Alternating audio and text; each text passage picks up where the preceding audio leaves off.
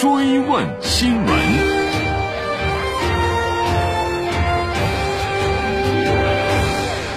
新闻纵横追问新闻。昨天教育部最新发布的两个意见，因为直指教师负担和师德师风两大问题，引发了广泛的关注。我们首先来说减负。两个月前呢，湖南教师李甜甜在网上发表了一篇名为《一群正在被毁掉的乡村孩子》的文章，提到了他在2016年9月当上语文老师之后呢，教学期间几乎每个星期都有上级前来检查卫生，严重的影响了教学，这也一时成为了舆论热议的话题。如今他的遭遇有了政策层面的回响。日前，关于减轻中小学教师负担、进一步营造教育教学良好环境的若干意见印发。教育部昨天也表示，这是回应基层教师负担过重呼声的重要举措。那么减负具体怎么减？我们来听央广记者刘飞、见习记者于子静的报道。减轻中小学教师负担，要减掉的是哪些负担呢？对此，教育部明确称，减负不等于没有负担。教育法等法律法规明确规定的，中小学教师在教育教学工作中必须承担的职业负担是正常、合理和必要的负担。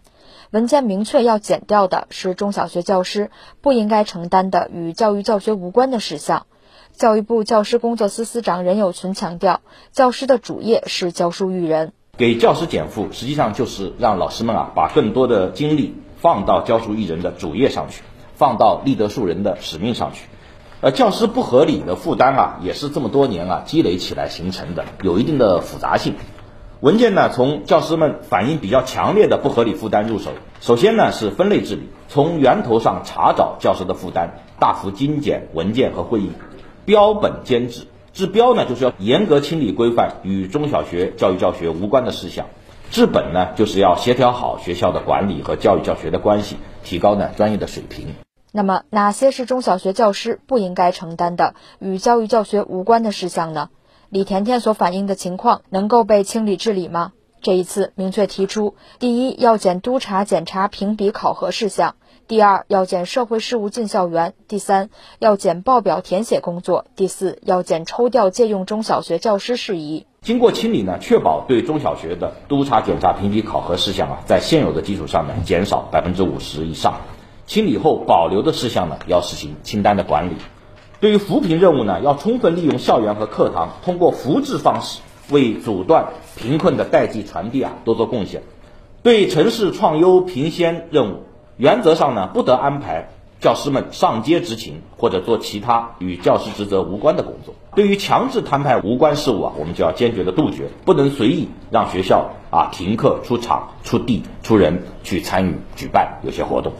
对于社会事务进校园，教育部还特别明确了一些地方政府部门和企业等单位开展的如庆典、招商、拆迁等活动，是与教育教学无关的事项，要坚决杜绝。而像填写报表这类的事务，是不少职业在工作中都免不了的。对此，减负工作提出要统筹安排各类报表填写工作，避免教师重复报数据、多头填表格，同时提升数据采集信息化水平。今年浙江就进行了尝试，上线运行了全省中小学教师职称在线申报系统。职称评审表格实现一键生成，教师的姓名、工作经历、培训经历、年度考核、荣誉称号、课题和论文等信息全都自动生成。浙江省教育厅副厅长丁天乐表示：“通过教师个人信息的一次采集、多次使用，让数据多跑路，让教师少跑腿，减少教师之前需要多次重复的工作，以信息化为抓手，推进教师管理现代化。”